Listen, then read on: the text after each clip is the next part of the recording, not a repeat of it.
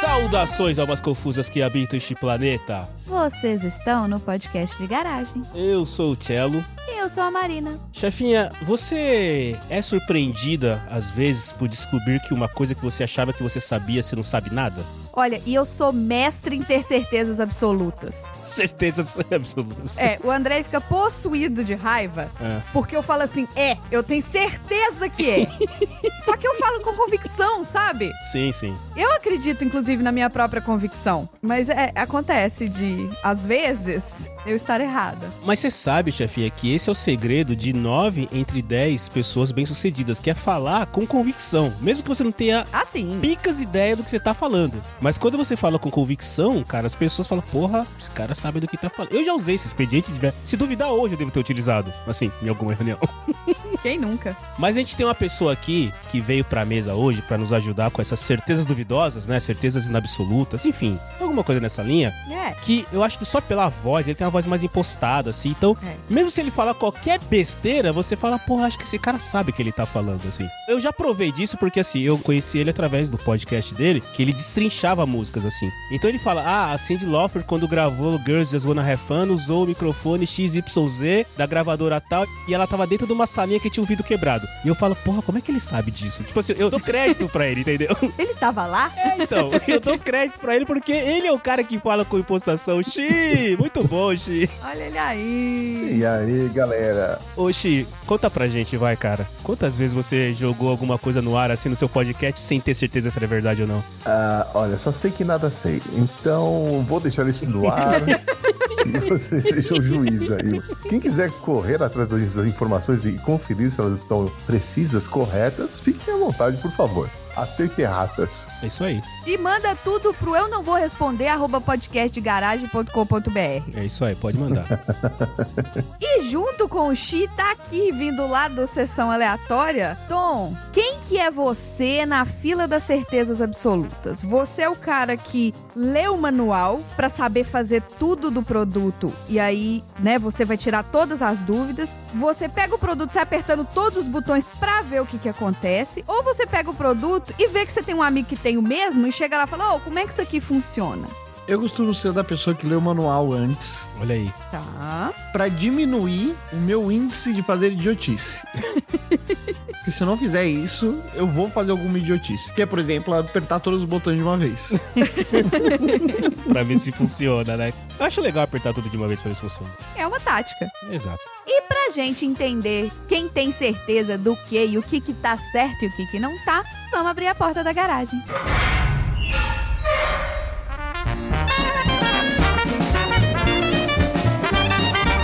Você está no podcast de garagem.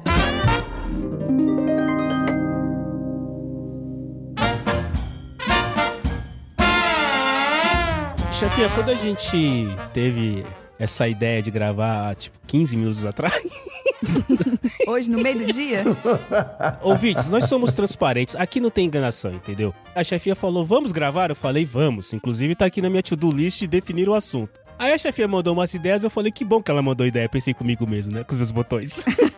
falei, que bom que ela mandou ideia. Então estamos aqui pra falar de coisas que a gente descobriu pra que que serve, certezas absolutas, coisas que a gente achava que era A e na verdade é B. E eu lembro, chefinha, que a gente tinha feito lá nos primórdios, quando a gente fazia pauta, colocava no Trello, mandava e-mail pras pessoas, eu tinha feito uma pauta que era pra identificar coisas que você sempre usou e depois de muito tempo você descobriu pra que que servia. né? Você lembra que tinha uma pauta dessa, não tinha? tinha. Eu lembro dessa pauta. Pois é. Mas tem uma coisa que até hoje eu me senti muito é, eu uso pra puxar assunto pras pessoas, assim, sabe? Hum. Que é o furinho da tampa da caneta Bic. Eu juro que eu não sabia que era pra salvar as crianças levadas. Você não sabia que é por causa das crianças capeta? Eu juro que eu não sabia. Não pode chamar criança de capeta, né? Ah, que pode. Não, coitado do capeta. Capeta tem nada a ver com isso, né, cara? Mas isso é uma coisa que eu efetivamente eu descobri dentro dos meus 40 anos. Eu tô 44, ou seja, não faz menos de 4 anos que eu descobri isso, cara. A vida começa aos 40. já. Não é? E termina aos 45. né?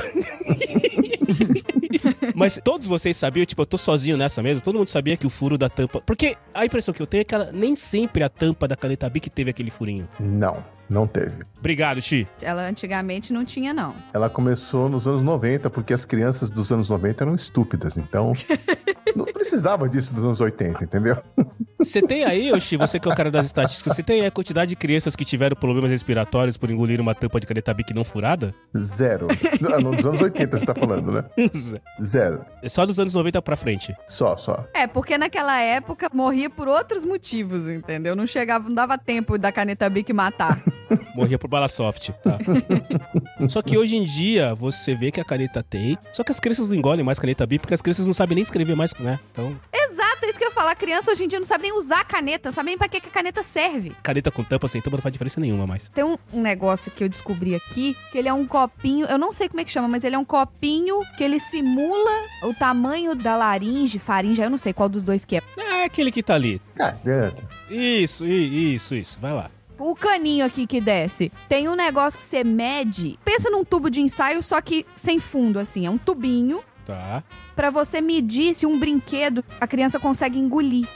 Olha. Pra crianças abaixo de, acho que de 3 anos, os pais têm esse tubinho que você coloca o brinquedo nesse tubinho e se ele passar, a criança de menos de 3 anos não pode brincar, porque se botar na boca, Passa. engole, entendeu? Olha, as lojas de brinquedo deveriam ter um bagulho desse no caixa, então, pra você, antes de comprar, ver se isso, né? É, teoricamente, as lojas de brinquedo, elas confiam no que tá escrito no brinquedo. Tipo assim, ó, isso aqui não é para crianças menores de whatevers. Mas a galera fica comprando nos AliExpress da vida.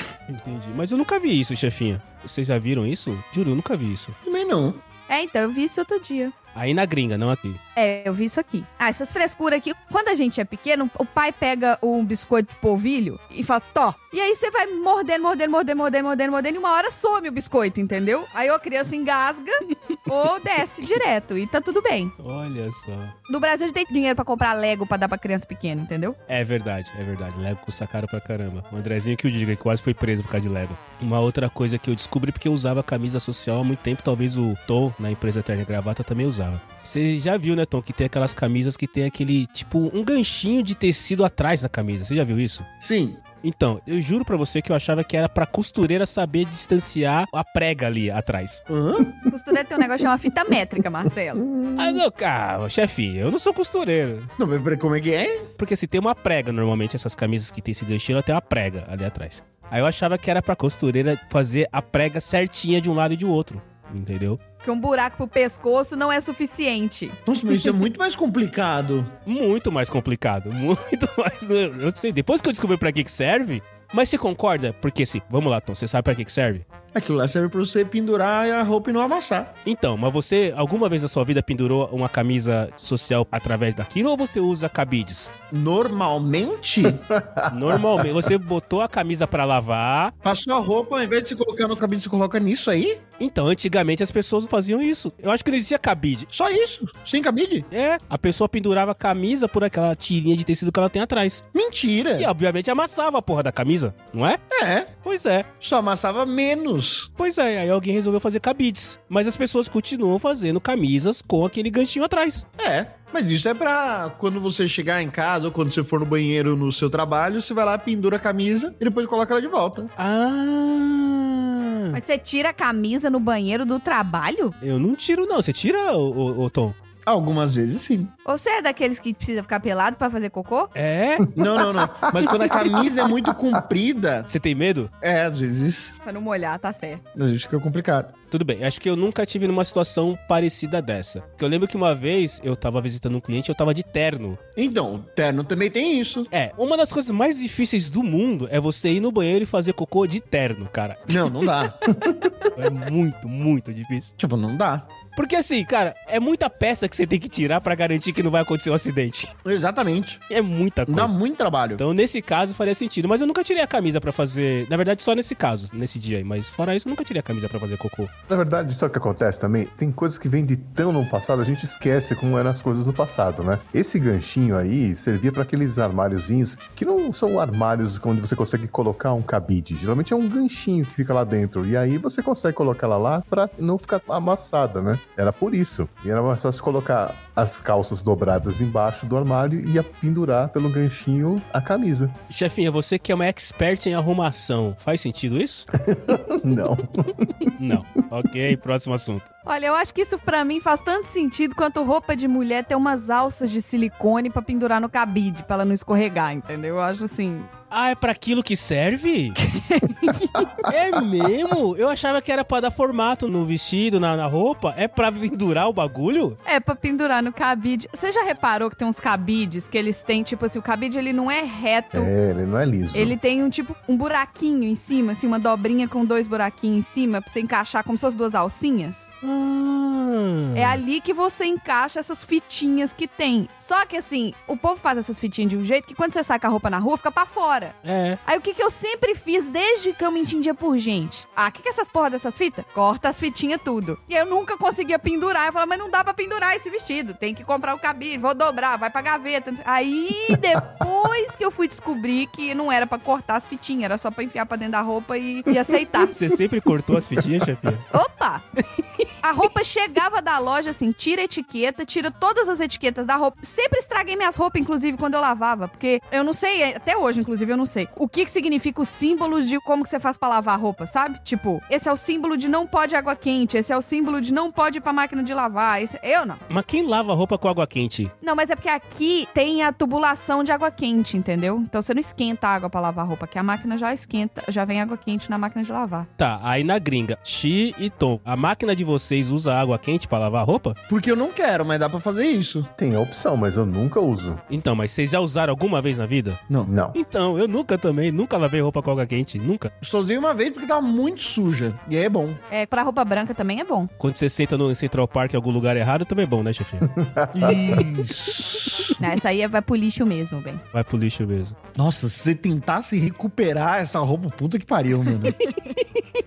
Puta que pariu. Olha aí, então a chefinha mutilava a roupa, vinda novinha, zerada, porque você não sabia que as fitinhas eram pra pendurar o, o bagulho todo. Eu sempre cortei tudo. Ainda na questão de roupa, tem o famoso bolso zipo da calça jeans. Né? Vocês conhecem essa também, né? Aquele menorzinho? Do isqueiro, né? Isso, que aqui ele cabe exatamente um, Um isqueiro? um isqueiro ali, um isqueiro zipo. Ah, é pra isso? Você não sabia, Tom? Não. Ah, não tem como eu saber, né? É, você não fuma, né, cara? é, eu também não fumo, eu descobri por acaso. Eu achava, na verdade, que era pra você colocar moeda ou ficha telefônica quando eu era muito pequenininho. É, eu acho que a maior parte das pessoas utilizavam pra aquilo. É pra moedas, na verdade. Só que dava muito trabalho tirar a moeda de lá de dentro. É por isso que era pro isqueiro, porque o isqueiro você empurrava ele por baixo, por fora do bolso, entendeu? É, você fazia só pum, E os rebites? Você sabe pra que que serve os rebites que tem na calça jeans? pra falar que você é pancão. Pra arranhar o carro do lado quando você sai do carro. não, não, não. Pra que que serve, Chi? Serve pra é, dar estabilidade no tecido, né? Pra reforçar as costuras ali, pra não soltar. Vou usar o termo do início, com convicção. O que diz é que antigamente as calças jeans eram utilizadas por pessoas que utilizavam ferramentas, e elas precisavam colocar as ferramentas nos bolsos, naqueles vincos e tudo mais. E ferramenta é pesada. Tá bom. Aí o rebite ele ajuda a segurar. A calça não fica, como diria minha mãe, desbeiçada. Ah, tá bom, tá bom. O cara não andava com uma enxada pendurada na calça, né? Pelo amor de uma picareta. Ah, mas pega um martelo, um alicate. Pesa, Xi, ora essa. Aí a gente vai entrar no detalhe do jeans, que era tecido pra fazer roupas pra pessoas que trabalhavam, blá, com mecânica, blá blá blá, enfim. Mas era pra isso que funcionava. E aí a pessoa tinha mais rebite de um lado do que do outro? Não, tinha que ser igual. Mas não é pra equilibrar os pesos? Não, não, era pra reforçar as costuras. pra segurar a costura, pra não rasgar. Ah, tá bom. Eu lembro que eu tinha um- uma calça jeans que ela tinha os passadores ali de cinto e ela tinha um passador maiorzão que era pra colocar exatamente um martelo, né? Eu não sei porque uma criança tinha uma calça jeans com isso, mas enfim. Mas sabe que muita coisa que se fala, eu acho que é lenda urbana, cara. Porque, por exemplo, essa história do zipo aí na calça jeans, um zipo deve ter quase 6 centímetros de altura, cara. Que bolsinho de calça jeans tem 6 centímetros de profundidade, cara? Olha, Xi, eu estou agora deitado no meu sofá com o cobertor por cima. Eu poderia levantar e ir até o meu guarda-roupa e medir? Só pra mostrar o que é uma certeza absoluta, eu podia, mas eu não vou fazer isso, entendeu? Vou deixar pros nossos ouvintes aí pegarem agora. Pausa o podcast, quer dizer, não pausa primeiro. Não, você ouvinte que tá aí no metrô, ouvindo a gente, eu sei que você tá de calça jeans, porque agora as galera vai trabalhar de calça jeans, exceto lá na empresa Terno e Gravata. É isso aí. Você vai tirar uma foto do seu bolso, levanta a blusa só um pouquinho assim, tira uma foto do seu bolso pra gente ver, um, se tem os rebite, Isso. dois, se tem o bolso do zipo, e aí você enfia o dedo dentro do bolso do zipo pra gente ver o tamanho, entendeu? Isso, manda pra nós. Manda pro eu não vou responder, arroba podcast, cara. Não, não, não, marca o arroba Sertonzeira. isso, fazem isso. 80 watts. Não, não vem não. 80 watts não tem e-mail, não tem. Não, não. Marco 80 underline watts aí. Imagina que legal, a Padite marcando X. Agora, continuando nessa seara de bolso, você sabe por que, que calças de mulheres não têm bolsos, igual as calças de homens? Por que, cara? Isso é pra obrigar a mulher a ter bolsa? Exatamente, para a indústria de bolsas poder vender mais bolsas. Nossa, que sacanagem, cara. Acho que essa é uma das maiores sacanagens que tem. Mas tem uma coisa, chefinha, que eu acho que é importante dizer, e eu vou colocar meu óculos aqui pra poder dizer com convicção. Lá vem. Eu, quando uso calça e você precisa colocar uma carteira, um celular, é, uma chave, fica aquele volume meio disforme assim na calça, né? Porque assim, se você não tá usando aquela calça largona, você tá usando uma calça um pouco mais ajustada pro teu corpo, se você coloca alguma coisa no bolso, fica um negócio meio zoado assim. Então o ideal seria utilizar calça sem nada nos bolsos. Então, né? É, não, sim, mas pensa assim, Marcelo, você vai só descer na portaria para pegar uma encomenda. Ah, eu vou de roupão. Só que aí na sua mão tem a chave, Tá, tem seu celular tá. e sua carteira. Vamos supor que você tem que mostrar sua identidade. Você vai pagar alguma coisa, sei lá, tá. É, você vai pagar. Aí depois o povo reclama que a mulher põe as coisas no sutiã, entendeu? Mas por quê? Porque a gente não tem bolso na calça, gente. Se eu fosse mulher, eu só ia usar aquelas calças de skatista, igual a fadinha. é isso aí. Eu jamais ia usar bolsa. Bolsa é uma parada muito desconfortável, cara. Cara, se eu fosse mulher, eu só ia usar vestido. Aliás, eu já pensei em homem só usar vestido. Olha aí como é a coisa. Que Não, tem que ser, gente. Vestido é a melhor coisa que tem. Não é, não, chefinha, você que eh, provavelmente deve ter maior experiência do que os outros três aqui da mesa. Vestido não é bom porque assim, é uma sensação de liberdade, não tem nada apertando, não é? Se tiver calor. Mais ou menos. Você fala isso, Marcelo, porque você é um rapaz magrinho. Sim, sim. Mas quando você tem a coxa raspando uma na outra, Ah, tá. Nossa, isso é uma parada incômoda. Isso é ruim, isso é ruim. não é legal. É, Haja minâncora. faz até ferida, né, cara? É, aça. Final do dia tá até vermelho ali, né, cara? Não deve ser legal mesmo, não. Mas falando de bolso, tem um erro que a gente comete, principalmente os homens, né? Que é colocar a carteira, aquela carteira de 10 centímetros de espessura, no mesmo bolso e sentar com ela no bolso ainda. No bolso traseiro, você tá dizendo? É, você fica desalinhado quando você tá sentado. Você fica torcendo a sua coluna. Mas aí também a gente tem que levar em consideração o tamanho da carteira que você usa, né? Se você for usar a carteira igual o cobrador de ônibus, que tem aquela carteira do tamanho de um lanche, Não, tá igual taxista. Cara, eu preciso mandar um beijo pro Bunnyman, porque até pouco tempo atrás, o Bunnyman, ele não tinha uma carteira, ele tinha uma bolsa. Assim, cara, sério, ele carregava na carteira. Sabe aquela carteira que ela não fecha? Aquela que ela não dobra? aquele que você tem que prender com elástico. Isso, de tanta coisa. Nossa, não dá, cara. Houve uma época que o Bunnyman carregava extrato de três meses atrás do banco na carteira. Não sei pra quê.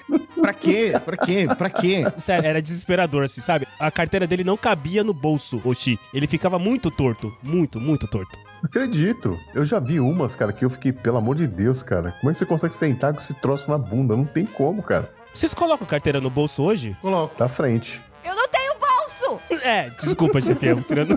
Precisamos fazer uma petição aí pra chefia poder ter bolso também. Porque não é, tem que ser igual as coisas aqui. Eu adotei a pochete agora. Tá aí sim, Xi. Tá demais, tá demais, hein, Chi? Back to the 80 Agora sim. Paletó de ombreira também e com cotoveleira, que nem o Didi Mocó. Mas você sabe o que, que voltou? Mullet voltou. Voltou, voltou. Ah, não, voltou aí, cara. Voltou aí que é terceiro mundo. Não, mullet nas crianças voltou. Voltou e pra mulher também. Pra mulher também. Nossa, que ótimo, cara. Voltou pra vocês que tem cabelo. Eu vim criança. A gente foi no jogo de futebol ontem. Inclusive, eu tinha certeza que eu tava torcendo pro time certo, mas eu não tava. É, certeza absoluta aí, tá aí. Absoluta. Eu falei pro André com convicção, falei assim, aquela torcida ali, ó, tá errada. Aí o André, por que, que a torcida tá errada? A torcida inteira tava errada.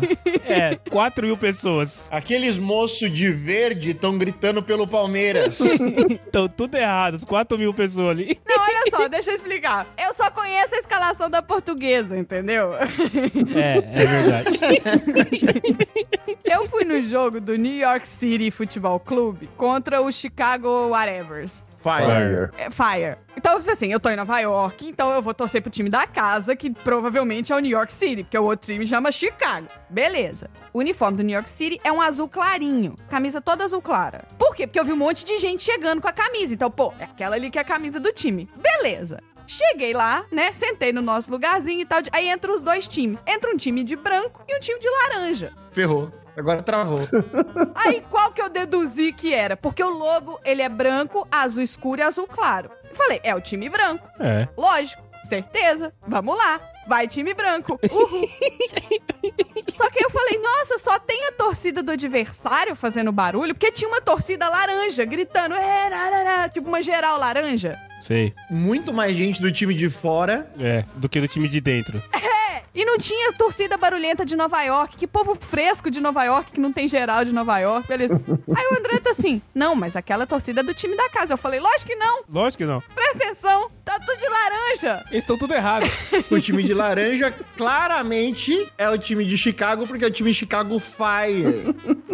E laranja tá muito mais próximo do fogo do que o azul. E aí eu tô assim, mas se o povo laranja lá, não faz sentido. O André olhou pra mim com aquela cara de, eu não tô entendendo o que você tá falando, mas eu vou deixar você com a sua certeza absoluta, que é a paz de espírito, que é o meu marido, né? Uhum. Beleza. No meio do jogo, de repente foi um quase gol, sabe aquelas. É porque assim, não tem o moço narrando, então eu não sabia o que, que tava acontecendo. Não tem o Galvão. Não tem, não tem. Não tem. Não, não tem o Galvão. Não tem o Falcon, né? e aí, de repente, todo mundo foi assim. "Uh", sabe? Aí eu. Mas, gente, mas por que que você tá fazendo uh? Foi pro outro lado. Aí o André tá assim. Você sabe que a gente tá torcendo pro time laranja, né? Eu falei, hã? Olha aí. 35 minutos de jogo, olha aí. É, é o time laranja. Aquela torcida lá é laranja porque o time é laranja. Eu tô assim, mas não é porque não faz sentido. Ele tá assim. Lógico que faz sentido. Olha lá, aí apareceu um cara com a camisa branca do outro time. E aí a gente conseguiu ler o que, que tava escrito na camisa branca, Ah, que era Chicago Whatevers. Fire. Aí eu. Ah, ainda bem que não fez gol, porque senão eu ia ser aquela fazendo. "Ê!" pro outro time no meio da torcida errada, entendeu?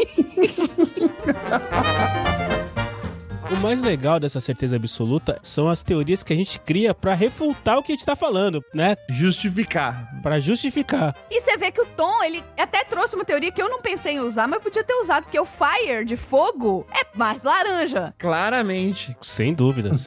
Eles são como foguinhos no campo. é, laranja. Olha, mas foi uma pelada, viu, gente? Nossa senhora, o joguinho de futebol, quando meu irmão tava na escolinha de futsal na sexta série, era mil vezes melhor. Não, pra começar que eles estavam no campo de beisebol, né? É. Não, e é aquele jogo de criança que junta todo mundo na bola, e aí de repente a bola sai pra cima. Sei, sei. Zero. É, não tem estratégia nenhuma, né, cara? Você já foi ver jogo da portuguesa, chefinha? Não. Chefinha, você sabe que quando você vier pro Brasil e você tiver uns dias, a gente vai combinar de levar você lá pra ver o jogo da portuguesa, No Canindé. Não vou. Pra você resolver suas pendências. Comendo tremoço. comendo tremoço, é verdade. Será que se eu for lá, eles me tiram da porra do mailing? Quem sabe? Quem sabe você vai lá diretamente no balcão dentro do estádio da portuguesa e resolve essa pendenga. Você pode perguntar pras meninas que estiverem na arquibancada se são elas. É. Por que, que você foi ver um jogo de futebol nos Estados Unidos, chefinha? É porque não tinha nada pra fazer. Eu ia falar isso, mas eu não quis falar.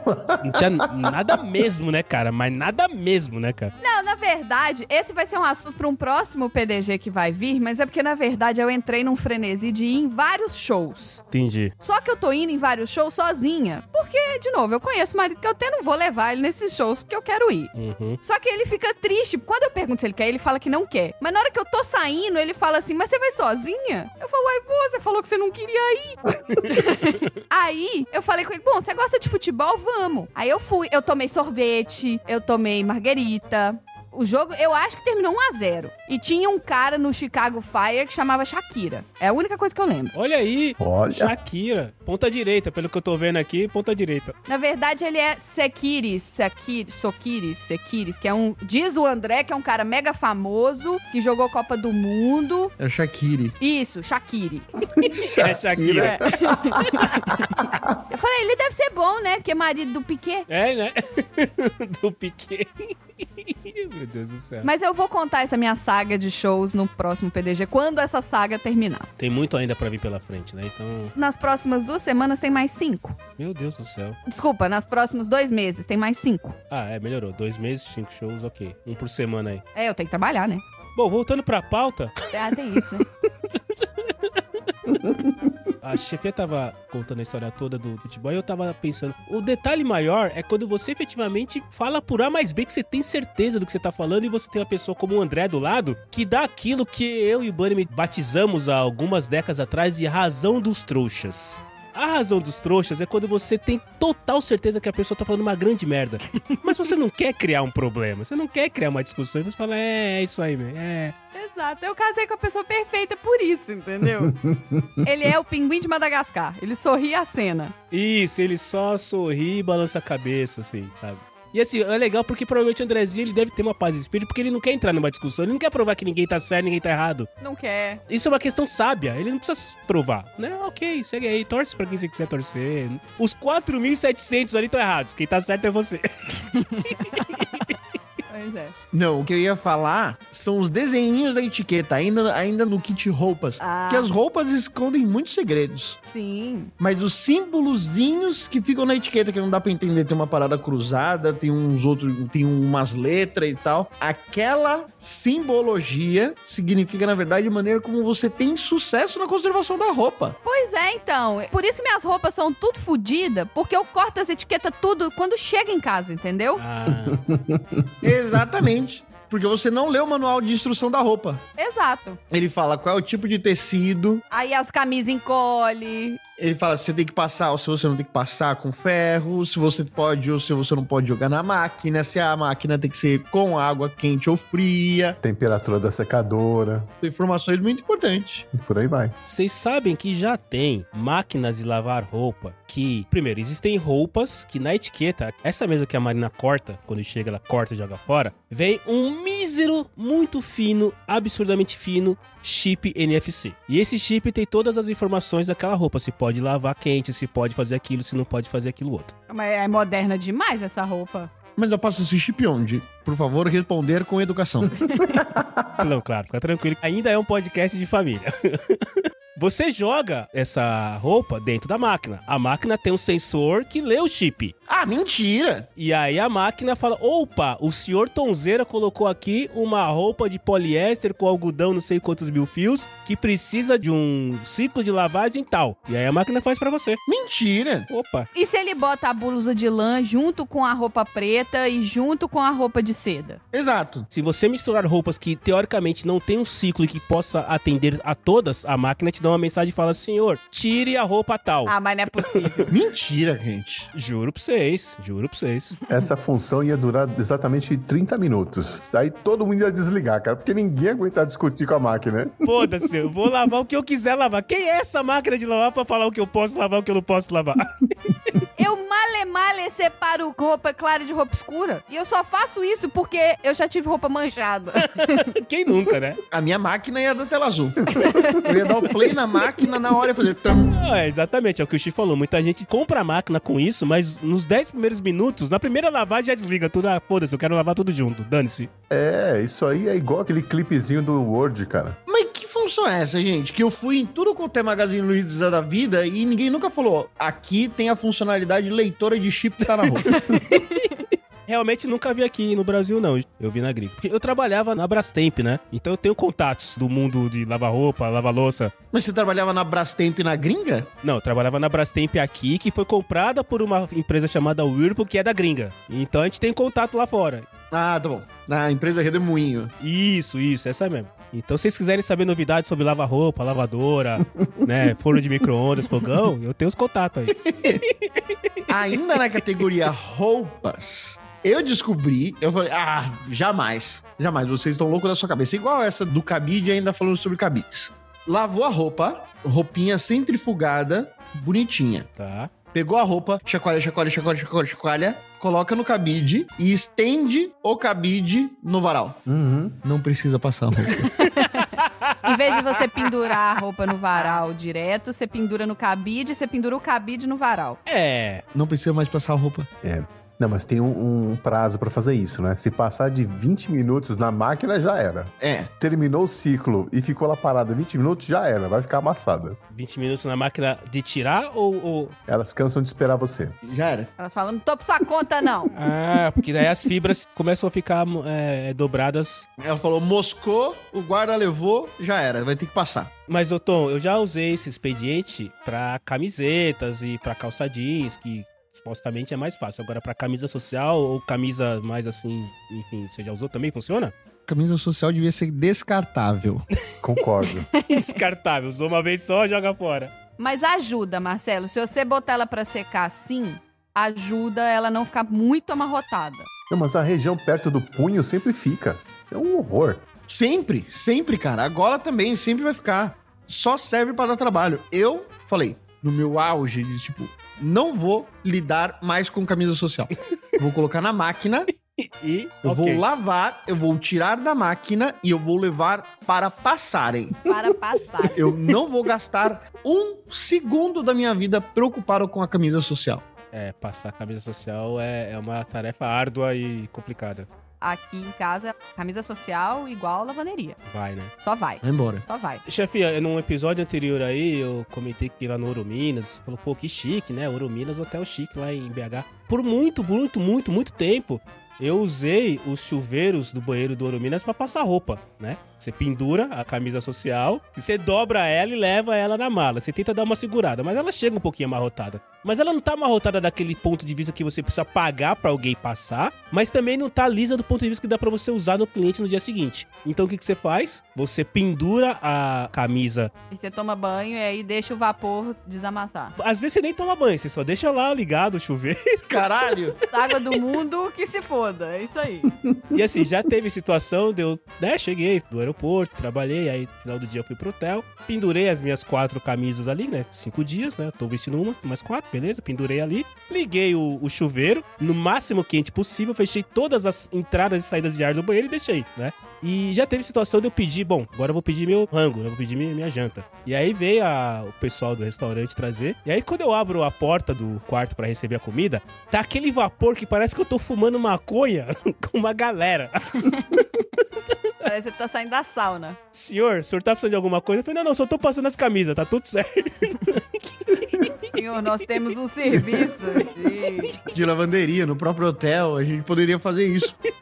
O cara derreteu as cortinas de plástico do banheiro. Olha, e vira uma sauna mesmo, cara. Mas essa era uma dica que os colegas de trabalho do André deveriam ter ouvido, né? É. Não é? Aqueles lá que ficavam perdendo. Mas isso é só pra passar. Eles precisavam era lavar, Tom. Não, mas o vapor ia dar uma baixada no, no odor. É, verdade. É. Eu acho que camisa social devia ser tudo feita do mesmo material que é feito o uniforme de futebol, que não amassa. Isso, boa, Xi. Como é que é aquele tecido lá? Dry fit? É o dry fit, uma coisa assim, né? Dry fit, dry fit. Já pensou? Que beleza. Mas você sabe que tem uma coleção de camisa aqui que o André comprou uma vez, que ela é assim. Ela é uma camisa que é no ironing. Você não pode passar, inclusive, senão você estraga o tecido da camisa. Só que tinha umas cores que você ficava parecendo o Sidney Magal, sabe? Mas aqui no caso do André é xadrez, né? Não, não, não. Era camisa social, era lisa. Olha, sério? Manda foto pra gente. Eu nunca vi o André de camisa lisa. Manda foto pra gente. É quando ele veste a fantasia cor corporativa. Eu só vejo ele de camisa social, todas as vezes. Quando é o director. Ah, quando ele tá de diretor. Mas ele se veste assim em casa? Pra trabalhar de casa, não. Pra trabalhar de casa é camisa xadrez. Ah, então tá bom. Eu conheço o Andrezinho há alguns anos, eu só vi ele de camisa de xadrez. É, mas isso aí é uma máxima de todo mundo. Ele é a camisa xadrez sai andando aqui de casa, entendeu? É, é. Eu não posso comprar camisa xadrez pra mim, porque a gente sempre sai parzinho de vaso quando eu quero usar minha camisa xadrez, entendeu? É Festa junina. Marina tá em casa, passa uma camisa social, fala, boa noite, dona Marina. Você já viu meu chip? Eu vou me jogar dentro da máquina e vou ver se ela vai deixar a senhora me lavar ou não. Ai, Deus do céu. Cada um. Ó, de comida também tem várias. Ah, Uh, você tem. Eu estudo pra trazer conteúdo pra vocês. e eu juro que eu fiquei chocado de descobrir que quando você pede um yakisoba, não é pra você comer na caixinha, Não? porque a caixinha desmonta com o yakisoba dentro e a caixinha vira um prato. Vira um prato? a caixinha de delivery chinês? Sim, ele vira um prato. Não. Mas você sabe que, é, na verdade, não foi pra isso que foi feito, tá? Porque assim, se você fizer um container, uma caixa com costuras ou com cola, o calor e o- a umidade fazem com que ele vaze. Então eles criaram um tipo de container que é só dobrar e aí não tem como escapar. É um tissuru, é um tissuru. É um origami. É um origami de caixa, entendeu? Aí alguém descobriu que abrindo virava um prato. E aí começaram a falar: ó, esse é o jeito certo. Mas eu nunca vi isso. Na verdade, não tem jeito certo, não. Pode comer com ela fechada, aberta, pode pôr no prato. Então, mas o que o Tom falou, se você deixar tudo quente ali, a caixinha vai sendo consumida, não vai? Não. Não? Porque ela tem uma película que protege o vazamento. Nem todas, nem todas, que tem aquele plastiquinho, né? É, Depende de onde você pede. É. Olha, então tá pedindo no lugar errado, hein? Mas agora, ó, tem uma coisa relacionada a esse prato aí chinês que é, eu acho que a maioria das pessoas, se não quase todas, cometem um erro, que é como usar os palitinhos japoneses ou chineses. Sim. Por quê? Primeira coisa que vocês fazem qual é? Vocês separam os dois, certo? Eu aprendi isso outro dia, mas eu acho que eu sei o que, que você vai falar. Ouvinte, perceba o Xi falando e as pessoas nem estão questionando o Xi porque ele fala com aquela impostação de voz. E porque o Xi é japonês, né, Marcelo? Não é pela voz. É, o Xi, ele tem toda a autoridade. É, então, o Xi é japonês, mas ele tá falando de chinês, é outra coisa, mas tudo bem, segue aí. Mas tá ali. Se ele falar que você tem que pegar dois pares de hashi pra comer esse é o jeito certo, eu falo, beleza, desculpa. Eu vou pegar. A partir de hoje, Eu pedi desculpa primeiro à comunidade japonesa, fala desculpa. pra toda a comunidade, durante anos, se eu fiz errado. Mas ó, tem um- uma funcionalidade que pouca gente sabe. O jeito certo não é você pegar o hashi e simplesmente separar. Hum. O certo é você quebrar aquela ponta que une os dois palitos e separar esse pedacinho que fica para você poder apoiar o seu hashi enquanto você estiver comendo. Peraí, como que é? Na parte que segura os dois palitinhos, você torce ali, quebra Ah. Tá bom. e ele vai ficar um quadradinho, certo? É um retângulo, na verdade, né? Sim. Pera aí, Xi, o palitinho vem grudado. Vamos começar do começo. Palitinho vem grudado, dois palitinhos grudados. Você pega aquela ponte onde está grudada e você. Você torce, fala, vai, palitinho! Torce não, na verdade você vira de um lado, vira pro outro e quebra. Ah, pra pontinha não, não encostar na mesa. Exato, você separa os palitos, só que você pega essa parte que você quebrou e coloca na mesa, que esse quadradinho, que é onde você vai apoiar a ponta dos seus palitinhos quando você não estiver comendo. Porque eu não sei se vocês sabem, mas não é bonito. Por isso que ele tem aquela curvinha, aquele grauzinho de inclinação? Não, ali eu acho que não, é mais pela. É boa pergunta. Acho que ali é, é na hora da produção pra saber onde se corta. Olha aí, você pegou ele, Tom. Ai, ai. Ali eu acho que é na hora da produção, é pra saber onde corta o hashi do outro. Porque eu não sei se vocês sabem, mas também você espetar os seus hashis na comida é deselegante, né? É, eu sei que não pode espetar o hashi na comida e não pode usar ele pra apontar. Tipo assim, você não pode apontar pra ninguém com hashi. É falta de etiqueta. E você não pode nem ficar apontando e falar, isso aí é salmão ou é atum. Não pode, tem que ser sem apontar. E nem pra palitar o dente também. O quanto o seu dente é separado pro você usar isso de palito, Marcelo? Só se tiver faltando um dente, aí sim. Você usa pra limpar o dente. Ah, Aí depende da quantidade de cerveja que você tomou. É, não acontece. Ah, pra dar uma cutucadinha de leve, hora essa. É, e outra coisa também, a maneira como você coloca o hashi na mesa pode ser ofensivo ou não. Não tem uma parada dessa, Xi? Então, na verdade, se você espetar, por exemplo, a tigelinha de arroz, não pode espetar. Isso aí pega mal. né? né? Mas assim, se você colocar ele deitado no prato, coisa e tal, tudo bem. Só que o jeito certo é, na etiqueta japonesa, você tem uma pecinha que fica ali na mesa que é pra você apoiar o seu hashi. Isso, eu já fui em restaurante japonês que tinha essa pecinha e eu não tinha ideia pra que, que servia. Pra mim era o enfeite da mesa. Mas tudo bem. Não, é pra ele não encostar na mesa, né? Era o enfeite da mesa. Tem uma outra coisa que eu vi outro dia um cara fazer que me deixou. Eu quase fui lá falar com o cara. Olha aí. Pra dar um toque pra ele? Primeiro é dar um tabefe, dar um pedal robinho nele e falar que, né, não era assim. Ei, ps, ei. Sabe aqueles dispenser de shoyu? Ah, Ele tem dois buraquinhos, certo? Um de cada lado. Gente, eu fui descobrir isso depois de véia também. Então, o que eu vi o cara fazendo? Ele tampou um buraco com um dedo, virou, e aí, pra soltar a quantidade certa, ele levantava o dedo e fechava. Puf, puf, puf. Esse não é o jeito certo, não? É pra dosar. Claro que não, você tá contaminando. É, ele tá enfiando uma parada no restaurante, né? Você tá enfiando o dedo no negócio que a outra pessoa vai comer. É, assim, eu não boto shoyu em nada, mas eu achei que esse era o jeito correto. Eu boto o shoyu, mas eu sempre simplesmente peguei o vidrinho lá e chacoalhei ele até cair a quantidade que eu queria. Nunca usei ele como uma pipeta. Mas você pode fazer isso, gente. Mas faça isso na sua casa. Exato. Mas o cara no restaurante tacou o dedão na ponta lá do negócio, cara. Não. Ah, mas ó, pensa bem, o cara fazendo isso, quando você viu isso, chefinha, chamou sua atenção, não chamou? Você falou, olha só, é. Olha, tá aí, tá explicado. parece ser inteligente, não parece? Então, O jeito certo é, balança e joga lá. e- É, você vira e e desvira. Agora pensando, era um cara. Nós aqui sabemos que nós usamos banheiro masculino, quantos homens lavam as mãos após, Ah, sim. né? ah, tá. Sabendo isso, você comeria nesse restaurante? É. É só não comer o shoyu. É. É igual ketchup, daqueles tubos de ketchup sem marca. Não, não, não. Show é coisa séria. Pelo amor de Deus. É uma parte importante da gastronomia, não é uma coisa opcional que nem o ketchup. Leve o seu próprio shoyu. Leve seu próprio shoyu. Pensou o cara abrindo a bolsa e tirando. Tira um cantil de shoyu, igual aqueles cantil de uísque ali. Cara, Tira um cantilzinho assim, ó, desrosqueia, coloca. Esse aqui é o meu shoyu. Mas ia ser divertidíssimo você levar o seu próprio condimento, né, cara? Imagina, você leva a sua própria maionese, seu próprio ketchup. Olha, olha, eu já vi gente tirar pimenta da bolsa. eu já vi gente tirar farinha da bolsa. e eu já vi gente tirar adoçante da bolsa. Adoçante é o clássico, eu ia falar isso. Ah, adoçante ok. Acho que hoje em dia não precisa mais, né, gente? Hoje em dia, qualquer lugar que você vai tomar café e tudo tem adoçante. Antigamente até que sim, mas hoje em dia não. É. Não, mas é o tipo de adoçante que é o problema. Ah, tá bom. Aí eu não conheço. Eu encho o, o rabo de açúcar mesmo, então não sei. Você é jovem, você escuta K-pop. é Mas um dia você vai parar de comer essas coisas. eu não só escuto K-pop, como eu fui num show de K-pop. Eu sou muito jovem. Nossa, pra ir num show de K-pop é muito jovem mesmo, cara. É muito jovem, cara. Eu não vi o vídeo que a chefia mandou, que tem 10 segundos, mas você vê o show inteiro. Oh, e o show tem quase três horas de duração. É surreal. Pra quê? Ah, mas também tinha uma cabeçada de gente lá.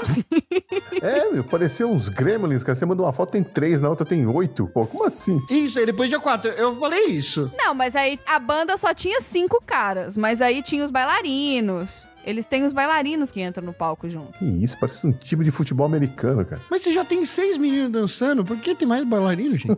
É uma mega produção, você não tá entendendo. É pra distrair você, pra você não perceber, entendeu? A qualidade da música. ah, e depois ele, ele pergunta: onde está o fulano de tal? Será que você viu? Onde está o Wally? Ai, meu Deus. Você viu um gorila passando no meio do palco? um gorila fazendo malabarismo? Mas eu vou voltar pra pauta. Cortador de unha. Vocês já usaram aquele cortador de unha? Que assim, o cortador de unha clássico, aquele que normalmente está pendurado no chaveiro de um motorista de táxi raiz. Isso. No motorista do ônibus, no motorista do ônibus. Exato, aquele que o cara leva a chave de todas as portas da casa dele. Isso. Esse aí. E olha que ele tem o alicate na mão, na chave, e ele tem aquele mindinho com a unha maior que todos, né? Exatamente. Que nojo. Exatamente. E ele vai dar desculpa que é para o que ele toca violão, mas a gente sabe que é mentira. Ele sabe que ele não toca violão nenhum. Que Aquilo lá não ajuda porra nenhuma. Se ele tivesse todas as unhas de todos os dedos da mão direita, se ele não for canhoto, ok, aí ele toca violão que não é mando costa. Agora, só o mindinho não faz sentido, tá? Mas o fato é que o cortador de unha, Ele tem uma parte, efetivamente, que você aperta, né? Aquela engrenagemzinha que você aperta pra cortar a unha, mas ele tem uma outra chavinha que vem uma lixinha pra você poder lixar a unha. E aquela lixinha, ele vem com uma leve curvinha assim na ponta, que é pra você limpar a unha. Uhum. Por baixo da unha. O que não faz sentido, porque se você tá cortando a unha, por que, que você precisa limpar a unha? Você não já tá cortando a unha? Porque às vezes você não vai cortar, você só quer limpar, ué. Muito nojento. Não vai limpar. Mas, Cello, não é porque você corta que não vai ficar um espaço ali entre a unha e a carne, né? A sujeira às vezes fica parada lá. É, e a ideia também, Tchelo, não é você cortar a sua unha muito fundo, senão você vai ficar com a unha encravada. Exato.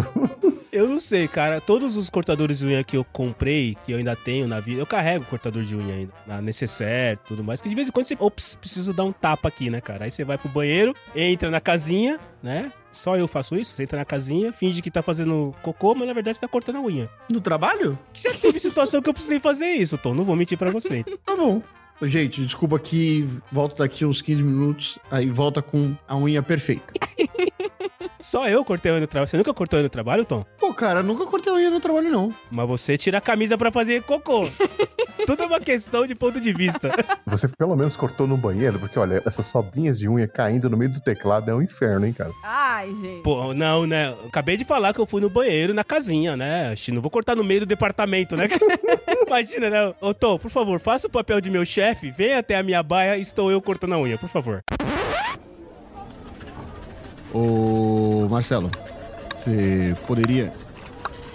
Aí eh, começa a espirrar na cara. Pois não, chefe, eu tô aqui só fazendo, me me asseando. Ô, Marcelo, por favor, sobre trabalho. É, pois não, chefe. Que horror. Pera aí, chefe, só falta só o mindinho aqui, é Não, chefe. pera aí. Marcelo, Marcelo, não corta muito fundo, Marcelo. E não corta os cantinhos, não corta os cantinhos da unha, Ih, chefe. senão vai ficar encravado. Como é que chama isso aqui, chefe? É bife? Isso. Cuidado com essa cutícula aí. Aquela cutícula que você arranca do mindinho, ela vai até o cotovelo, né, cara? Ah, Nossa, que aflição, uma pelinha. Não, não, não, é só uma pelinha, é só uma pelinha. E você puxa e na ponta da pelinha sai um pedaço do seu apêndice com ela. Cara, eu posso estar na reunião com o CIO, master motherfucker da em França da empresa. Se eu perceber que a pelinha tá incomodando, eu falo, é, Messier, dá licença aqui, Messier. Dá licença? Pego a minha necessaire, vou até a casinha, fecho a porta, fecho a tampa, sento e corto a cutícula. Aí eu volto pra reunião. Nossa senhora, vocês têm um trabalho tão desnecessário, essas coisas que vocês falam. Meu Deus do céu, gente. É, nesse ponto, ser mulher é mais fácil, né, chefinha? É só pegar uma lixa e dar uma. tch, tch, tch, tch. Tá resolvido. Eu já lixei a unha no trabalho. Isso aí eu já fiz sim. Mas é normal você ver as mulheres, é, às vezes, lixando a unha, conversando ali, ou no café e tal. É, é uma coisa mais aceitável do que o Tony na minha mesa eu tá cortando a unha e voando. Mas é que lixar a unha é uma parada que me dá muita aflição, cara. Sério? Ah, me dá. Passar a lixa em qualquer coisa assim me dá um faniquito. um, um sentimento não muito bom, não. Mas a sua unha ou você vê qualquer um fazendo isso? Não, qualquer um. Pra mim, me dá mais aflição aquela unha mal lixada que você passa assim em algum tecido e fica grudando assim. Ui. Isso também. Mas a sua unha, Chi, você tem esse nível assim, que a sua unha, se ela grudar no tecido, você fica meio assim? Sim. Então, é a mesma questão que eu tenho com a cutículazinha que fica do lado ali. Eu tinha muito isso quando eu ruía a unha. Ficava bastante dessa imperfeição na unha. Não, o mais legal é que tem três homens falando de unha aqui, a chefia só ouvindo, né? tem três homens falando de lixar a unha, de cutícula. Que bom, gente. Que bom. Não, mas tem um problema de mulher que nós não teremos, gente, que é quebrar a unha. Também nunca quebrei a unha, não. Fale por você. Você já teve a unha quebrada? Eu já tive a unha quebrada. Só a unha do dedão, só. Do dedão do pé, quando você foi dar aquela do bica. dedão do pé, jogando bola. Exatamente, é isso aí. Tirar tampão do pé, essas coisas, levantar a unha. Não, isso não conta. Eu tô falando quebrar a unha, porque a unha tá comprida e quebra. Nunca tive. Então, porque é um problema feminino. É, dependendo da situação. A não ser que você queira ser um cover do Zé do Caixão, né? É. Ou do camarada do Mindinho. Ou do motorista de táxi. Agora, uma coisa que eu aprendi recentemente: vocês conhecem estilete? Você sabe o que, que eu tô falando quando eu falo estilete? Sim, sim, sim. É sim, aquele sim, que sim. você. Esse negócio aqui, ó. Você usa pra cortar? Isso, isso. Que você usa a pontinha dele pra cortar quando ele tá ficando cego. Aí você vai cortando um pedacinho dele. Exato! Menina, eu descobri isso não tem muito tempo, não. Você não sabia, chefia? Mas tá escrito na embalagem, porra. Comprei um novo. Eu sempre tinha lá em casa, entendeu? Não, mas como é que é? Você pega a parte de baixo do estilete, ela tem um buraquinho. Aí você tira a parte de baixo, você encaixa no topo da lâmina e a lâmina ela tem uns risquinhos. É, Ela tem uma Porque Ah, depressãozinha. quando ela fica cega, você usa essa parte de baixo pra quebrar a primeira Fatiazinha, assim, né? primeira fatia. E aí, a partir daí, você começa a usar a partir da segunda, que tá afiada. Olha aí! Olha aí, ó. Você não sabia disso também, Tom? Não. Ó, Olha gente. aí. Só os velhos sabiam disso pelo jeito, viu, Oxi? Só os velhos sabiam. É, não, vocês precisam dar mais aula, fa- fazer corte com estilete e coisa e tal.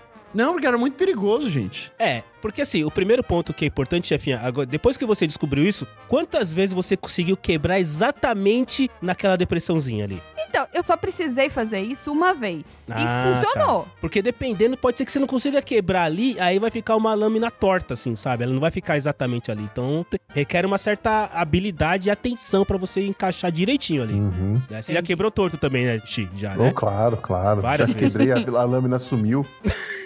Sumiu. Várias coisas. Sai senhora. voando, né? É, você tem que fazer força, né? Quando fez o... Aí, quando eu fui olhar, cadê a lâmina? Sumiu, desapareceu. até hoje eu não sei onde está. Até Deus hoje, né? do céu. Tá junto com a caneta Bic e o guarda-chuva que desapareceu, né? Tem um universo só de dessas coisas. Ah, tem várias coisas assim de lapiseira que você vai descobrindo, que debaixo da borracha da lapiseira tinha uma agulha, e essa agulha era pra desentupir a ponta da lapiseira. Isso, eu nunca. Eu, eu, eu- Ah, quando- eu é? descobri isso com uns 38 anos de idade, assim, chefinha. Pelo Eu- amor de Deus, gente. quando eu usava na- no colégio, eu não sabia que essa agulhinha que vinha debaixo da. Na verdade, eu tirava essa agulhinha e jogava fora, porque eu não achava legal ela. Ah, igual a etiqueta da roupa, no meu caso. Isso, Tá exatamente. Eu falava, cara, Perigoso isso, gente. Tira. Eu achava Ah, é perigoso só. é. eu Falei, e se, e se eu engolir isso aqui, né, cara? E se eu engolir? Ah, Mas peraí, vocês nunca tiveram problema com o grafite preso lá dentro e você pensando, puxa, se eu tivesse uma agulhinha desse tamanho pra. Ah, peraí! Sabe o que, que eu usava pra O desentupir? outro grafite, não? Exatamente. Outro grafite. Eu pegava meu porta-grafites, pegava um grafite inteirão e com todo o cuidado do mundo, claro que eu nunca poderia fazer isso hoje, porque eu não, eu não enxergo a ponto de conseguir colocar um grafite dentro da... Nunca eu conseguiria fazer isso, mas naquela época eu conseguia, então eu usava um grafite pra desentupir. Até o dia que alguém falou pra mim, então, você sabe que tem esse negócio aí, né? Pra essas coisas, né? Sim. assim. então peraí, tem a clássica também, né? Da borracha que é rosa e azul. Que nunca pagou caneta nenhuma essa borracha. é, que nunca. aquilo lá não funciona. Não, exato, mas não é pra isso. Na minha época, alguém falava que não, é a parte rosa é para lápis, a parte azul é para canetas. Mas na verdade não é. Não, faz o menor sentido. Não, então, é que depende do- da espessura do papel. Se você vai fazer um papel sulfite, você usa a parte rosa de- pra tinta, pra lápis e aí que for. Se for uma cartolina, você pode usar a parte azul, porque aí ele consegue apagar melhor. Eu não, Não gostava pode dessa ser. borracha, eu preferia a borracha verde, aquela grandona. Eu gostava daquela que tinha cheirinho. É verdade, tinha a borracha que tinha. Tinha aquela borracha da Faber Castell que era branca, vocês lembram? Ela vinha com uma paradinha verde. Sim, que fazia uma sujeira desgraçada. Então, eu sempre usava essa borracha branca que ela vinha de brinde, quando você comprava a lista de material lá na leitura em BH. Aí vinha um saco de régua de 20 centímetros e um monte de borrachinha. Eu usava essas mesmo. E e- essa da Faber Castell ela tinha uma paradinha verde ao redor dela que era pra você encaixar a mão, apertava por ali e apagava. Eu gostava dessa. Mas essa borracha era de gente chique na minha época. Eu gostava de borracha plástica também, é. Que ela não ficava esfarelando toda. É, é, É. verdade. Vocês já terminaram uma borracha alguma vez? Não. Quando ela era novinha, então ela trazia precisão na hora de você apagar. Você já terminou uma borracha, Tom? Alguma vez na vida? Nunca. Olha, eu não terminei, mas eu dei um jeito de, de- sim, de terminar, porque ela ficava redonda, né? Parecia uma ficha de telefone antiga. Ela fica pequenininha, meia rosa, meia azul e não acaba nunca aquela porcaria, né? Então, Oxi, eu vou te ajudar. Você, pra nossa audiência, você podia falar que parecia uma moeda, porque ficha telefônica moeda, é algo uma que não moeda. tem muito na cabeça das pessoas. Jovens, parece É. uma moeda de um centavo. Um centavo. É outra e coisa aí eu também. peguei ela e fiquei usando até acabar. Eu peguei e fi- não tava pagando nada, só tava raspando ela. Você tem que falar que ficou parecendo um Mentos. Ficou um Mentos, um Mentos meio rosa, meio azul, e eu fiquei raspando ele na carteira até ele sumir. E falando em mentos, vocês já comeram todos os tic-tac Sim. e vocês já descobriram pra que que serve aquele pequeno espaço que tem quando você abre Sim. a alavanquinha da embalagem do tic-tac, Não certo? funciona aquela merda. Funciona uma vez, não funciona a outra, e tem, não tem utilidade nenhuma, porque quem que come um tic-tac? Ninguém, ninguém, é verdade. Ninguém. Na verdade, eu já li, mas eu nunca usei, pra falar a verdade. É tipo bis. Bis devia vir em três, pacotinho de três. Você abre uma embalagem, você come três de uma vez, porque ninguém come um só, entendeu? Bis, patrocina nós. Faz tempo que a gente não perde patrocínio, chefia. A gente tá com dinheiro em caixa, chefia? Porque faz um tempo que a gente não perde patrocínio. Não, vocês vocês cansaram, é isso que aconteceu. A gente Pediram desistiu, né? caixa- Estagiário! Ó, a gente falou da Faber-Castell, falou da, da Whirlpool, falou da... da Shining Box. Da Shining Box, cara. A gente dava- não tinha falado da China Box, não. Ah, a É, gente a falou gente do... falou Falou da comida chinesa. soba. É. Yakisoba. Yakisoba não é uma marca ainda, né? Pelo menos Perderam eu a não, chance, não. então. Perderam a chance. Perder uma chance. Eu vou é voltar a verdade. pedir patrocínio. pra- Vocês todos já viram aquele tênis, o All Star. Sim. E ele tem aqueles dois furinhos Furinho do na lado. lateral. Vocês sabem pra que que serve aquilo? Eu tô perguntando de verdade, eu não sei pra que que serve. Na minha cabeça, ótimo, doentia, ótimo. eu achava que aquilo tinha alguma coisa a ver com excesso de cadarço. pra enfiar Ah, você cadarço. colocava ali o cadarço que sobrava? É. Você não fazia que nem que chute, amarrava na canela. Não, Você descia ali o cadarço que sobrava? isso. Ou isso, ou alguma coisa com relação a você pisar na poça d'água e a água ir embora mais rápido. da vazão dentro do tênis, A entendeu? cabeça do Tom é muito boa. É, então. Vocês já usaram, acho que já usaram o All-Star, né? Já. Já. Se eu contar pra vocês que eu nunca usei um All-Star, Olha aí! Olha aí, chefinha. Nunca, já temos um presente pra Porque chefinha. você é jovem, você é K-popera. não, não é isso. Sabe por quê? Porque metade da minha vida eu fui atleta. E aí eu tinha que usar o tênis lá do. que o clube fornecia. E a outra metade eu tinha o joelho fudido, então eu não podia usar pé direto no chão, sabe? É, o Orsaro, Eu ele é tenho que bem usar direto no chão. amortecimento. Ele é bem direto no chão. Sim, Só que ele foi um dos primeiros tênis de performance, hein? sim, para basquete. Sim, mas aí eu não tava viva. E quando eu estava Mas em viva, já tinha. 1917. Chefinha, você quer um All-Star amarelo ou vermelho? Marcelo, eu sou fã de tudo vermelho. Então vou dar o All-Star vermelho pra você. Pra você que obrigada. vier no Brasil, vai ganhar o All-Star. Pela primeira vez vai ter um All-Star. Vermelho é bem bom, é bem bom. É bonito, é, est- é estiloso, é estiloso, é estiloso. Mas vai lá, o- quem que tá falando que explicava no Chi? Não, eu, é aquilo ali é para ventilação mesmo. A É, eu- eu- Ah, ventilação? Eu, eu ia perguntar isso, não era parejar? E não ajuda, porque dá um chulé desgraçado. É, um problema do All-Star é que, independente de se você usa tênis pé baruel, se você usa polvilho granado, Tênis Pé Baruel patrocina a gente. Polvilho Granado patrocina a gente. independente do que Só o você Marcelo, usa. que eu não tenho chulé, não. Não, É, eu também tá, tenho não. tá, o desafio vocês é utilizar o All-Star sem meia. Ah, eu não consigo, estoura meu pé todo de machucado. Não, não, não. Aí não dá não, É. porque você vai esfolar o seu pé. Não, não tem jeito. Você pode passar Vic Vaporub ali que não Patrocina tem condição, nós, cara. Vicky Vaporub. Ah, informação. Falando sobre isso, eu já tinha colocado na pauta aqui. Eu tinha Olha colocado aí. na pauta. Ah, Como é que se usa o Vic Vaporub? não é esfregando no peito? Segundo o, o Sheldon, do Big Bang Theory, você tem que esfregar no mesmo sentido que os pelos crescem no peito, pra não enrolar.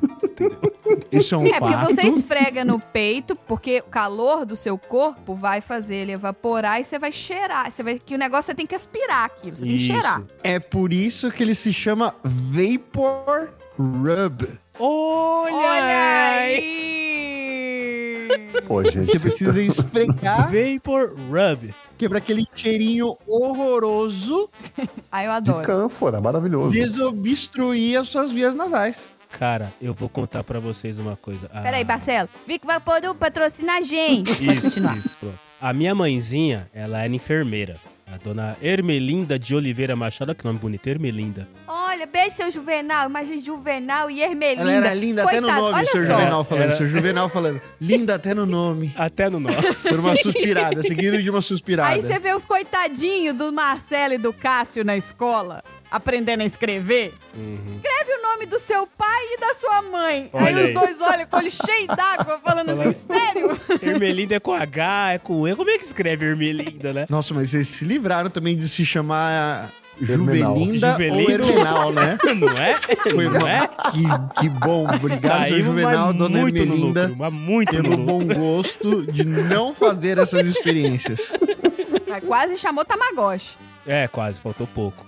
Mas eu, quando criança, como toda criança, né? Ah, tô com o nariz entupido porque ficou brincando na rua. Aí a minha mãe, eu não sei se ela era uma enfermeira que tinha alguns conhecimentos adicionais ou se efetivamente ela cuidava de tanta criança que ela, era enfermeira, ela era enfermeira de pediatria, né? Então imagina. Coitado, Nossa, essa foi pro céu sem escala. E aí, quando via lá o pequeno Marcelinho com o nariz entupido, a minha mãe ela não esfregava o Vic Vaporub no, no, no peito. Ela, com o de... eu lembro, ela abria a tampinha com o dedinho, que não tinha unha, ela com o mindinho. Ela tirava um talago de Vic Vaporub Sim. e pau na narina direita. E tirava outro Direto? talago. Direto, mas velho, aquilo ardia. Tadinho, bolinho do Nossa Marcelinho, Senhora. devia arder. Escorria uma lágrima. mas a via nasal virava uma avenida nasal. Mas, cara, n- mas era 10 segundos pra eu estar Chorando. sem nada entupido. Mas chorava, chorava, chorava. E depois de muito tempo que eu fui descobrir que o jeito certo de usar Viking Vaporum era esfregando. Ô, tô. Cara, faz o teste. Pega o talago de Viking Não, não Vaporum e tá tá vou taca fazer o na- teste, Marcelo. Não vou fazer teste coisa nenhuma. É igual comer o wasabi Cara, direto. É, é, é nessa vibe, é nessa vibe. Então, eu tinha medo de Viking Vaporum, cara, juro. Malandro. Que mané mertiolate, né? Me Eu quebra tinha por um. medo quando eu- a minha mãe. A mãe- minha mãe ia pegar e eu, não, mãe, não, não. Era aquele talago que você olhava pra mim, você via ele, mãe. Você olhava pra mim, você via aquela coisa derretendo dentro do nariz. Ô, tô. Ai, meu Deus do céu. Eu fui educado com fita lá pro no nariz, velho. Depois pergunta por que, Ah. que fica assim. Aí, ó. Aí, ó. Hoje você tem Vic Vaporub em tubinho, que é pra você aspirar, É que né? se dá o... Isso, que você dá uma aspiradinha de leve, assim, e tal. É, Tem o chazinho também, que é a mesma lógica, né? é... Tem aqui o- a cápsula de Vic Vaporub que você joga dentro do box quando você vai tomar banho. Olha aí. Olha, esse aí eu não aí sabia, a não. água bate nessa cápsula e Aí ele- sobe aquela fumaceira de VIP. É uma sauna, é uma Nossa, delícia. Imagina o É Marcelo passando maravilhoso. roupa com um negócio desse. As roupas do Marcelo, tudo com cheiro de Vic Cheiro da Vaporub. roupa. Cheiro de viking. Tudo lisia, mas com cheiro de Vic Vaporub. cheiro de emplastro o dia inteiro. Ah, mas antes cheiro de emplastro o dia inteiro do que o povo ficar fedido. Ô, chefe, indo pra cozinha, quando a gente tava falando das ideias aqui, você lembrou de alguma coisa lá? Acho que era o o escorredor de macarrão, o pegador de macarrão, sei lá. É, então, tem aquele pegador de macarrão que ele tem um buraco no meio, né? Que é aquela. Eu não sei como é que chama, aquele garfo-colher. A concha. Então, não é, é uma concha com uns dentinhos, né? Sim. uhum. Pegador É. de macarrão. É uma mistura de concha com garfo, assim, né? É uma mistura os dois, né? É um garfoncha. É um garfoncha.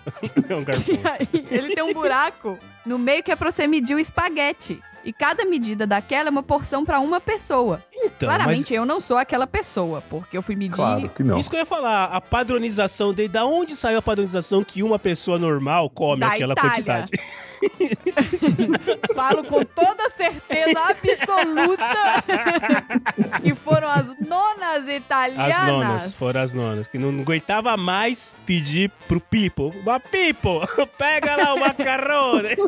Aí um belo dia a nona pegou Pediram o, es- demais, muito macarone, muito macarone. pegou o estilete, tirou a tampinha do estilete, cortou a laminazinha e fez um furo na concha e falou: tá aqui, Pipo, a partir de hoje é isto lá, quantidade. Você fala people, eu entendo people. Ah, todo mundo sabe que macarrão é medido em prato, né? Não tem essa de conchinha. Que conchinha aqui? ma- é. Você quer quantos pratos de macarrão? Pra que que serve? Vocês todos já bateram alguma coisa no liquidificador. Certo. A tampa do liquidificador é, fe- é composta por duas peças, né? Sim. Aquela parte maior e aquela partezinha que vai no meio que você dá uma leve rosqueada pra ela poder encaixar e ficar segura. Uhum. Isso. Aquela partinha que inclusive normalmente é transparente, ela tem um furinho no meio. Sim. Pra Uhum. que que serve esse furinho? Eles partem do princípio que sempre tem algum ar que precisa sair, que é, que tá, vai estar quente. Não, aquilo é pra você colocar ingredientes enquanto o liquidificador tá batendo, sem sair espirrando tudo pra fora, entendeu? Exatamente. Mas essa parte transparente pequenininha, ela tem um furinho. Pra que serve o furinho Sim, dela? então, é assim, Tchelo. Na verdade, depende do liquidificador. Se ele for aquele liquidificador que o buraquinho ele tem- ele é côncavo, e aí dentro desse espaço tem um buraquinho, é pra você colocar óleo ou água Isso, que é pra você fazer maionese. pra fazer maionese. Agora, se for reto, furinha pra não pegar pressão dentro do copo e quando você ligar o, o liquidificador ele não explodir, não abrir a tampa. Ah, então é isso. Eu vou mandar no grupo aqui do PDGGP do, pu- do furinho que eu tô Tá, dizendo. Que eu pra até você agora não ver. entendi o que que você tá querendo dizer, não. Meu liquidificador é diferente. Eu ia falar, é, eu ia colocar a culpa na. É, é defeito de fabricação. Ó, viu que tem um furinho bem no meio aí dessa tampinha? Ah, Então, pra que que serve esse furinho aí? Pelo que o Chi falou, é pra não explodir. Ah, ó, isso aí é pra pressão. Mas se você parar pra pensar, você tá vendo ali que tem medida? Na tampinha, É. ela pode servir como uma medida também. Então, você pode colocar óleo e aí você vira e deixa escorrer pra dentro devagar pra fazer a maionese. olha aí! Hum, isso faz Ah, sentido, Chi. Vocês têm que fazer muita maionese ainda, gente. Porque o, o problema do liquidificador é lavar ele ali nos cantinhos, lá embaixo dele, que ele tem as garrinhas ali embaixo. É a parte mais difícil do, do liquidificador. Tenta desligar ele quando você faz isso, Thiago. Tá boa, tá boa. Acho que vai funcionar. Boa, não Aqui tinha tem pensado uma nesse função ponto. de limpar, que você, que você aperta e você põe um pouquinho de sabão e liga ele nessa função limpar, ele limpa sozinho. É. Mas teoricamente a função limpar é a mesma das outras, né? Ele vai bater água. É, ele vai Eu botar acho água. que ele, ele bate de um jeito diferente. É no- na direção oposta. É, na direção oposta. Tá bom. É, ele deve ter Ao algum invés de jeito. fazer zzz, ele fica... zzz, zzz, zzz. Agora, pensando em termos que a gente. a portuguesa, a gente não, porque já foi aportuguesado antes de nós. Então essa culpa eu não Ah, você com a carrego. portuguesa de novo. Aí, É, Depois é, reclama que não portuguesa, fica por favor. recebendo os Reclama. e-mails da portuguesa. Você já ouviu alguém falar em filme e tudo? Quando alguém vai fazer um teste pra uma peça de teatro, você já viu o pessoal falando assim: ah, quebra a perna. Uhum. Você já Ah, viu já. Em inglês, essa em inglês. é. expressão? Eu já ouvi falar é uma merda, merda. pra você. É, merda. Uhum. Merda, merda pra você, mas o quebra-perna eu não ouvi, não. Eu descobri esse do quebra-perna, porque eu já tinha ouvido falar que, ah, quebra-perna tal. Aqui eles falam, né, break a leg pra quem tá fazendo um, um teste. E aí eu descobri esses dias que ele quer dizer que, assim, aqui a palavra cast, ela significa elenco e significa tipo gesso, engessado. Então eles falam break a leg porque eles esperam que a pessoa end up in a cast. Esteja no elenco, mas também quer dizer que você esteja engessado, entendeu? Nossa. Mas não é por causa da história que já teve um ator que foi super bem, mas ele tava com a perna quebrada? Não. Era mentira? É, isso aí é fake news. Ah, então tá É bom. fake news, é bom. Agora, pra finalizar, Já? tá na hora, né? Ah. Se a gente pensa na caixa de ferramenta, tem muita coisa que a gente não faz ideia do porquê quando a gente olha pra uma caixa de ferramenta. Mas eu descobri recentemente que o formato do pegador, né, do, de onde você pega, na chave de fenda, ele tem aquele formato pra você poder encaixar uma chave, uma outra chave pra poder girar ela melhor. Como é que é? Você encaixa uma chave de boca na chave de fenda, dependendo. Obrigada. Você tem a chave de boca Isso. e a chave de fenda. E às vezes você consegue encaixar uma chave de boca na chave de fenda pra apertar mais ainda. Eu tô jogando aqui no grupo PDG pra você ter noção do que eu tô falando. Ah, entendi, entendi, entendi, entendi. Aí você consegue Ah, eu não apertar sabia bem disso, o não. parafuso. Exato. Olha aí. Uma coisa que eu descobri, mas aí faz bastante tempo, aí eu não, não tô, tô Mas vamos ver se a gente vai descobrir agora. Né? É. O martelo tem a parte que é que efetivamente você bate no prego e tem aquelas duas garrinhas pra trás. Isso. Parece um manetezinho assim que ele tem atrás. Isso. então, o manetezinho, vocês sabem pra que que serve o manetezinho, né? Pra você Pra tirar arrancar o o prego prego. que deu errado. Isso. Mas aquilo também serve. Eu já vi alguns martelos que vêm com a parte do manetezinho ali onde os, os manetezinhos se juntam com um espacinho justamente pra você encaixar numa porca e poder rodar a porca se você não tiver uma chave de boca. Olha aí. Eu que trabalho numa empresa de materiais de construção, já vi isso várias vezes. Assim. Menino, vocês precisam ir passear na seção de materiais de construção. Tem umas coisas que você não tem, não tem ideia pra que, que serve, mas é bonito. Eu fui. Eu fui sábado. Você foi? Contribuiu com o meu fui lá salário? na tua Obrigado. loja lá. Obrigado, Chico. Contribuiu com o meu salário? Obrigado. Ah, mas é, na- nas coisas de material de construção é muito bom, porque essas coisas são muito voltadas pro design das coisinhas. São, não Menos são? a parte Então, elétrica. tipo, cada coisinha lá tem uma explicação pra ele ter aquele formato esquisito. É igual o, o machado do lenhador. Que o machado do lenhador, ele não tem o cabo igual ao do Marcelo. Martelo. Desculpa. Oi? Você já viu o Marcelo, cabo como é do que é o seu Marcelo? cabo? Isso é um podcast de família. A gente não pode falar essas coisas aqui ainda. A ponta do cabo de madeira do machado, ele tem uma pontinha um pouquinho preponderante pra frente. E essa daí é por duas razões. Primeiro, pra não escapar Tá. e não pegar no amiguinho. E o segundo é justamente onde você encaixa a mão de apoio. Porque se você utilizar a mão de apoio na parte de baixo, você faz menos força Menos força. na hora de cortar a madeira. Olha, Olha aí. aí. Eu, eu nunca cortei madeira, eu nunca usei machado na vida. Mas, Apesar de, apesar de ter o sobrenome, apesar de ter Exato. vindo de uma família de- de- de machados. de machados, né? É, Uma então. família de lenhadores, né? Mas, Oxi, só pra lembrar uma coisa, tá? Quando você for na loja lá que eu trabalho, gaste bastante, porque daí quando eu tiver churrasco, eu compro cerveja. E aí, entenda que é um, tipo um cashback. Isso. É como se fosse um cashback. Você gasta lá e aí depois você toma cerveja aqui no final do É, ano. Então, as coisas Gastar assim, bastante, você quer dizer compre um produto, né? Porque é tudo muito caro. tem- Não, não, aí. aí, Nossa, aí tudo muito ô, caro. Não, peraí, peraí, peraí. Mas aí, Aí é Tom, por Brasil, favor. né, Ben? Não, não, Tom. Por que que é caro? Por favor, Tom. Ah, porque a economia tá muito volátil, né? Exato. é por isso que tá caro, Xi. A culpa não é nossa. Mas a internet veio para ficar e eu descobri um outro lugar que vendia mais barato. Olha aí. Olha aí. Mas a gente, estagiário, corta daqui pra frente que, né? A gente não precisa falar da empresa que eu trabalho, mas fazer propaganda pro concorrente aí é sacanagem, né, velho? Tudo tem limite. Eu tenho algum- algumas coisas sobre vinho também e cerveja. É que eu não falei na hora que vocês pegaram aí. Tipo, tem um jeito certo de beber garrafinha long neck, né? Ah, Como não, assim? Xi. Não vai- se você falar que é usar o Cop Stanley, né? Não. É você segurar pela garganta, pelo long neck. Não Exato. pelo É, É, corpo. pra É, que não senão você deixar a sua esquenta ela. temperatura É, Exato. Mas você sabe que a long neck da Corona, ela é diferente porque, eu não sei se vocês já repararam, mas a garrafa ela é assim. Ela é gordinha. É, porque você pega um quarto de um limão e você coloca ali, o limão não cai na cerveja, para na hora que você estiver bebendo, a cerveja passa pelo limão pra você beber. Exato. Exato. O Mas limão é tem bom que é ser. um limão o- com cerveja? Com a corona é bom. Eu não sei, eu não bebo Corona. Então, na verdade, é um truque, né? Que a cerveja é ruim, você bota um limão e ele disfarça o É gosto igual tomar ruim. cerveja gelada. Mas o limão, ele tem que ser também de uma. Você tem que cortar o limão num quarto certinho. Se você cortar um milímetro pra cá ou pra lá, já não Já entra, já entra no Tá. É, cara. eu não bebo cerveja, então não- esse problema eu não vou. E a garrafa de vinho? Vocês sabem por que, que a garrafa de vinho, algumas têm aquele fundo que Ah, essa eu cabe sei. praticamente o dedão do garçom quando ele vem trazer pra você? Que é pro garçom segurar, não é não?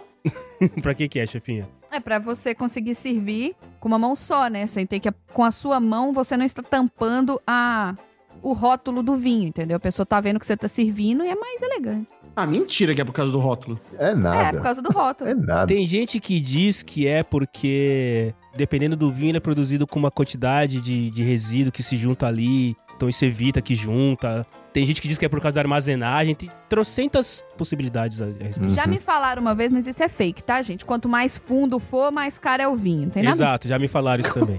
Aliás, vocês já fizeram a piada com o garçom? Quando ele traz pra você, fala, esse vinho aqui é reserva tal. Você falou, ô, Rabelo, me traz o titular, então, não quero reserva. Puta, mano. Não. Eu já fiz isso no Não. jantar romântico e, obviamente, eu tô solteiro até hoje, né? ah, eu não perdi a oportunidade, né, cara? Não dá pra perder. Aí você dá aquela cutucadinha no cotovelo, assim, com o garçom, ô, traz o titular pra mim, Belo. Eu conheço uma menina que foi pra Paris e na hora- no restaurante ali, ela olhando a carta diminui, tá falando assim: eu vou escolher um vinho importado, que é sempre melhor, né? Em, Na em França. Paris, em Paris, né? Ela falou, vou escolher um Pediu filme vinho italiano. francês. Ela escolheu o vinho chileno, na França. Vinho brasileiro, lá de gramado. É. Mas, ô Tom, você sabia que usuário de iPhone, se você pode mandar por mensagem de texto as palavras piu-piu e manda laser, assim, na hora que você abre, parece um monte de laser? é Mas P-E-Y ou P-E-W? P-E-W, P-E-W. Piu-piu. Aí aparece um monte de laser. Mas da onde saiu isso? Não sabia não, cara. Eu tô vendo aqui que vocês coisas estão que eu não lendo agora? sei sobre o iPhone. Porque eu, eu sou essa pessoa que pega e sai apertando os botões e não tem noção do potencial dessa coisa que eu tô usando aqui, entendeu? Por isso que você acaba nos mailing lists da portuguesa. Exato. Provavelmente você assinou o mailing list da portuguesa apertando botões de um iPhone. Não, certamente não. É, acho que não deu certo não, né? Você recebeu lasers? É que tem- você tem que fazer o barulhinho, Tom. Piu, piu. Piu. O telefone não tá aqui, não. Peraí, deixa eu pegar. Eu tenho que falar? Aí sai e fez piu, piu, piu, piu. Ah, não deu certo, olha aqui, que incrível. Ouvinte, você que está aí agora, querida uma confusa, com o iPhone na mão. que... Ah lá, o que, que você tem que fazer, chefinha? Tem que mandar, tem que escrever pelo message do iPhone, é isso? É, tem que Isso. mandar por iMessage a palavra PEW, espaço PEW. Piu, piu. Aí a mensagem, aparentemente a mensagem não vai direito, tá? A mensagem não vai direito, mas daí logo embaixo vai estar escrito um botãozinho escrito repetir. Você vai achar que é pra você mandar a mensagem, Nossa, mas não aqui é. apareceu um monte de laser. É, menina, aqui a coisa é boa. Então, você mandou o piu-piu pra mim, ó, apare- chegou uma mensagem de áudio, ó. Ah, é, mas é porque ele transcreveu. Olha! Olha! Querida, é uma confusão. Eu sei que é horrível a gente tá aqui se, se deliciando com uma coisa que a gente tá vendo e você tá aí no busão. Mas que que porra que esses caras tão Faz o seu podcast. Você jogou isso, você faz o seu podcast e aí você grava a gente que quiser, cara. Estagiário, fecha a porta da garagem que a gente vai continuar aqui brincando com, com, com as paradas no iPhone que tem. O Chi vai ficar isolado ali no canto Por isso que eu comendo gosto de um molho de Android, eu vou ficar aqui reclamando, né? Eu gosto de Android por isso. Você escreve piu-piu no Messenger do Android, ele. Ele manda só- É, então, quando eu piu-piu, fui- pronto. Não, alguém vai responder que porra é essa?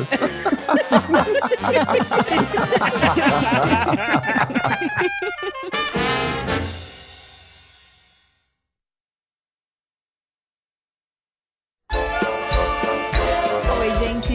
E aí, me conta, quais foram as suas mais recentes certezas absolutas? Porque, cara, todo mundo já teve uma. Quem nunca tocou a campainha errada? Hã? Hã? Hã? Pois é. Quem nunca torceu pro time errado? Só eu? Essa foi só, só eu mesmo? Hã? Ah, gente, mas futebol, né? Igual em beisebol também. Eu não vou saber nem quem que é, quem que horas que joga quem. Bom, enfim, não se esqueçam, é claro, de seguir e acompanhar os podcasts dos nossos queridos podcasters que estavam aqui. O Sessão Aleatória, que é o podcast que vocês vão ouvir a voz do Tom com mais frequência. E, é claro, a rede de podcasts do nosso guru podcast com 80 watts, que é o podcast do Xi. Escutem lá, sigam nas mídias sociais, sigam no Twitter, no Instagram, marca a gente. E sigam também o PDG, claro, Podcast Garagem no Facebook, arroba Podcast Garagem no Instagram e arroba Podcast Garagem com Demudo no Twitter. Bom, não podia deixar de ter o pedacinho do final, né? Eu sei que é só por isso que vocês escutam minha voz até aqui, gente. Então, escuta aí. Eu tô quase trocando o meu no Android, porque eu saio agora os Android. co- Eu tô assistindo muita novela coreana, né? O bingo Você aí. tá num Demorou, nível, mas Meu chegou. Deus do céu, cara. Você vai comprar um celular Ai, por causa meu do. Deus Você tá do num nível que você céu. vai Não, comprar um, calma. iPhone- um Android por causa da novela coreana? É quase coisa de drogado, né? Você vai começar a vender celular pra poder assistir as coisas que você precisa ver. Coisa, isso é comigo, coisa de drogado.